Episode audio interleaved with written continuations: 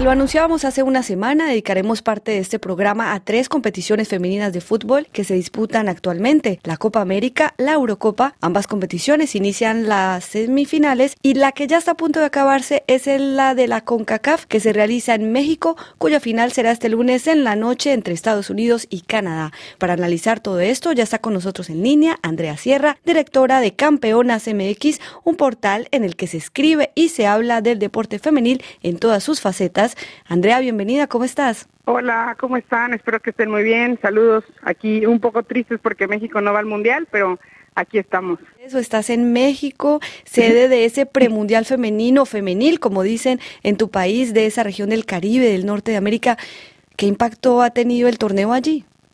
La verdad, creo que está quedando un poco a deber en cuestión de afición. Creo que se esperaban tal vez entradas un poquito más con más audiencia. Creo que el partido que más audiencia ha tenido ha sido el de México contra Estados Unidos, que fueron alrededor de 20.500 aficionados. Pero aún así creo que ha sido un torneo interesante, ¿no? Que se han demostrado nuevos equipos como Jamaica o como Haití, que tal vez no están en el radar de muchas personas, pero que realmente son muy buenas selecciones. Entonces creo que esa parte es algo que se puede subrayar. Lastimosamente mencionabas, México se queda sin ese cupo para el Mundial que será en 2023 en Nueva Zelanda y Australia. Precisamente otro torneo que en este momento se realiza, que entrega cupos para ese mundial, es la Copa América, que se realiza en tres ciudades colombianas. Insistimos, las futbolistas son las grandes protagonistas en este verano boreal porque también de este lado del mundo estamos disfrutando de la Eurocopa en Inglaterra. Andrea, el fútbol es el mismo deporte en cualquier lugar del mundo, con reglas universales. Sin embargo, vemos diferencias técnicas y tácticas entre estos dos torneos que actualmente se disputan, los tres, mejor dicho. ¿Qué opinas de ello? Sí, bueno, creo que de alguna u otra forma en los países europeos tienen un poco más de tiempo jugando fútbol femenil. Si hablamos de la parte mediática, ¿no? Porque sabemos que el fútbol femenil estuvo vetado muchos años, pero ya lleva bastante tiempo. Entonces creo que están más a favor de lo que se puede hacer en el fútbol femenil, tienen más conocimiento, está más estudiado y creo que se nota. Pero creo que todavía estamos muy lejos de países como Inglaterra, como Francia, que siempre han invertido en el fútbol. Que no solamente es el darle mejor sueldos a las futbolistas. Creo que también es que tengan un cuerpo técnico completo, que tengan nutriólogos, psicólogos deportivos para poderlo profesionalizar y que podamos eh, empezar a cortar distancias. Por ejemplo, en Estados Unidos, donde la selección femenina logra obtener ganar lo mismo que la selección masculina, teniendo en cuenta que es la mejor del mundo actualmente. ¿Qué ha hecho Estados Unidos para convertirse como en el país a mirar en cuanto al fútbol femenino?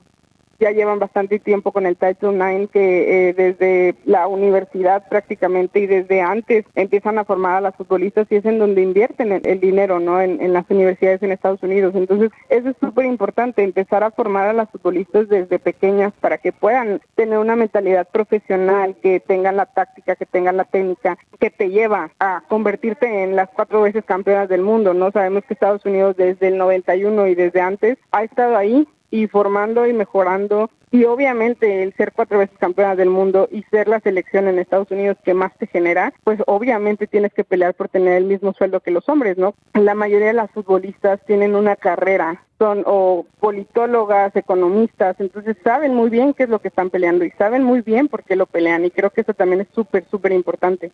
Y que en el campo son excelentes, recordamos el balón de oro de Megan Rapinoe hace un par de años. Quiero hacer hincapié en las diferencias, eh, particularmente de la Copa América y de la Eurocopa de Fútbol. Por primera vez la selección campeona de la Copa América recibirá un premio económico, el monto será de un millón y medio de dólares, el subcampeón obtendrá 500 mil dólares, por su parte, en Europa se repartirán 16 millones de euros en premios con un monto garantizado de 600 mil euros para los 16 equipos participantes y ahí es cuando hablábamos con Andrea de la exposición mediática y de la inversión que se hace. Cuando hay una inversión como esta, a largo plazo se ve Sí, claro, ¿no? Como dices, es muy importante también que empiece a haber patrocinadores, que haya gente que empiece a invertir en el fútbol femenil. Y creo que poco a poco empieza a pasar, ¿no? Vemos eh, en la Eurocopa. O sea, yo estoy sorprendida con cómo fueron la inauguración, cómo ha sido todo el torneo, los récords que se han roto. Pero si comparas la Eurocopa de ahorita a las Eurocopas de, de pasadas, te das cuenta que no tienen la misma cantidad de patrocinadores y la misma cantidad de inversión. En Sudamérica están empezando con eso, pero pues hablamos, no sé, de la Liga Colombiana, que las colombianas están haciendo una protesta porque su liga va a estar más corta, porque no hay buenos tratos. En la Liga Argentina hace poquito acaban de tener un patrocinador en la liga, eh, Venezuela no tiene una liga, Brasil creo que es el país como liga, es el que tal vez está un poquito pasos adelante de otros, pero creo que falta esa inversión de, de, gente fuera que quiera venir y dar dinero. Entonces, sin premios, sin dinero, sin inversión, ¿cómo podemos seguir mejorando el fútbol si no hay cómo invertirlo?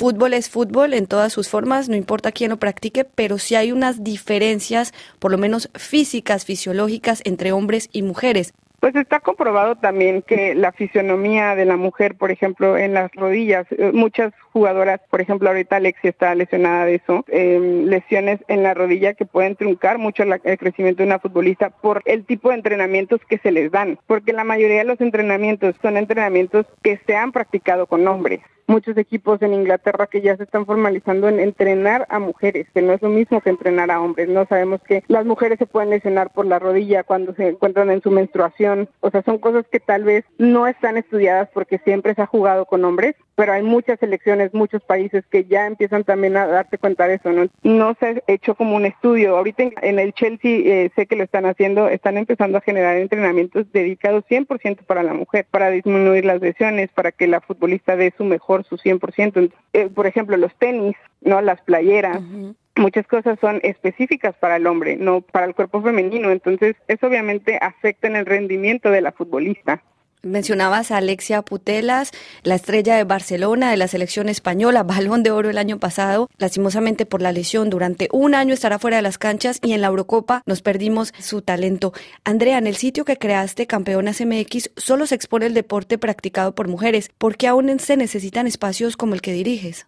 Porque creo que hay mucha gente que no es que no le guste, es que no hay en donde verlo. En cuanto tú tienes en donde verlo, te puede empezar a apasionar. Entonces, si lo ves, si es palpable, si lo tienes a la mano, es más fácil poder acceder, es más fácil que otra gente lo vea, es más fácil conseguir inversionistas. Y con todo este tipo de récords te vas dando cuenta, la gente sí le gusta verlo. Estamos de acuerdo, Andrea Sierra. Muchas gracias. Ya saben, deporte femenil en todas sus facetas. Para que visiten Campeonas, también tienen un podcast. Y también para volver a escuchar esta entrevista, visítenos en rfimundo.com. Andrea Sierra, directora de Campeonas, gracias por estar con nosotros hoy y por analizar eh, pues el presente del fútbol femenil en estos tres puntos del planeta.